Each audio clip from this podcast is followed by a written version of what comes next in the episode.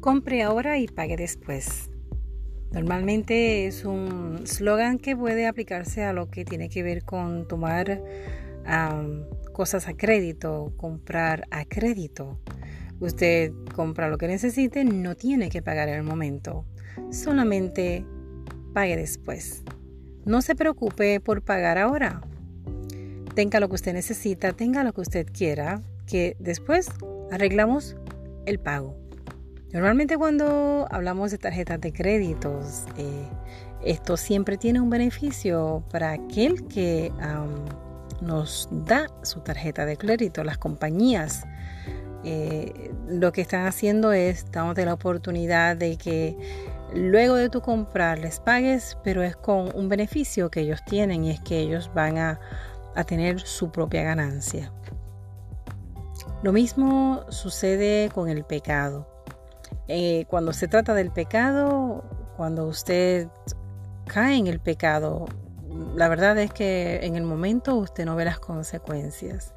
En el momento usted simplemente ve todo a la mano, es muy fácil, es bastante eh, diariamente.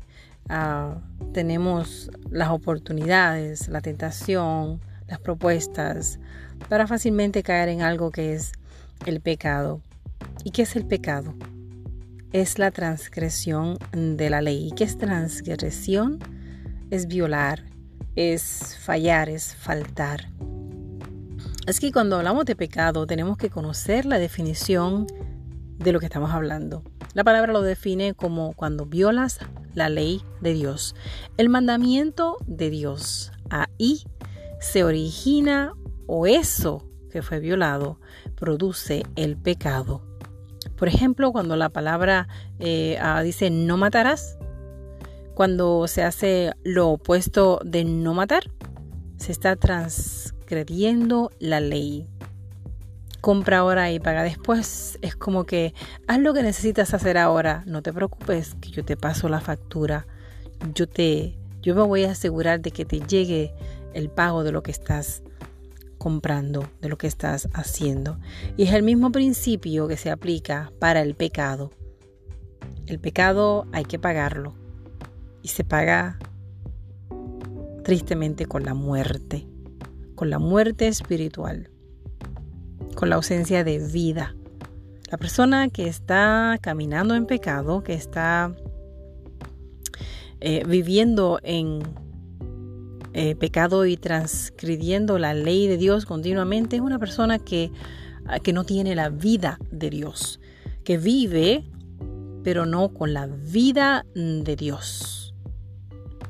Así que la muerte espiritual es ah, lo que reina en esa persona, pero aquel que se abstiene de pecar camina en la vida de Dios. La vida de Dios late en el espíritu de esa persona, de ese hombre, de esa mujer que se abstiene día a día, hace todo lo que está a su alcance y más para proteger su corazón, para proteger su mente, para proteger la presencia de Dios en su vida.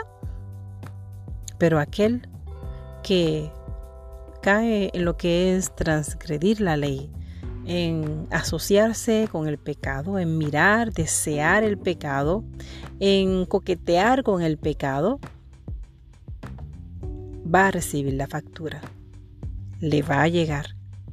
Y la factura puedo desde ahora decirte que es la muerte. Romanos capítulo 6, verso 23 dice que la paga del pecado es muerte. Quizás ah, no lo entiendes porque dices que estoy, estoy más vivo que nunca. Cuando hago lo que quiero cuánto lo disfruto. Cuando hago lo que quiero, cuánto lo amo. Dice la palabra que Jesús vino al mundo y, y la gente amó más las tinieblas que la luz. O sea, se ama el pecado, se aman las tinieblas y ya la Biblia nos advirtió. Cuando se ama lo que ofende a Dios, cuando se ama lo opuesto a Dios, es, una, eh, es un indicativo totalmente claro que estamos muertos espiritualmente. No hay vida no hay vida en nosotros, no hay vida de Dios en nosotros. Nuestro espíritu está muerto. La importancia de no pecar es que vamos a vivir latiendo y vamos a vivir con la presencia de Dios en nuestra vida, en comunión con Dios, que fue precisamente lo que se perdió allí en el Edén, cuando el hombre y la mujer pecaron con una desobediencia.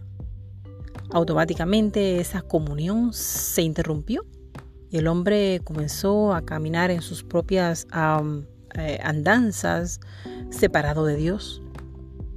El pecado nos separa de Dios. El pecado no trae nada bueno. El pecado podría verse así como cuando se pasa por una tienda ve una vitrina con cosas hermosas que usted se detiene y dice, wow, eso me gusta. Me gusta ese vestido, me gusta eso que estoy viendo en la vitrina. Y va y lo toma así, mm, se mueve el pecado. Lo triste del caso es que sea pequeño o sea grande el pecado. ¿Sabes qué? La paga es la misma es muerte espiritual, es separación de Dios. ¿Y sabe qué? No lo vale, no lo vale.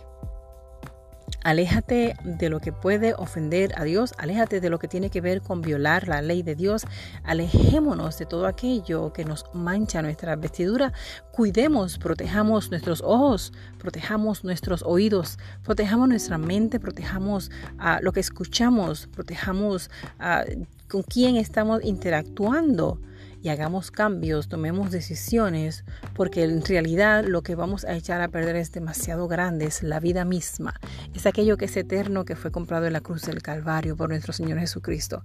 Es la vida misma la que vamos a echar a perder, esa vida eterna, dice la palabra que en vana sería nuestra fe si no fuera que creemos que Cristo ha muerto por nosotros, Él murió por nosotros y que nos ha dado vida eterna. Así que vamos a alinearnos a la verdad de Dios. Démosle la espalda al pecado.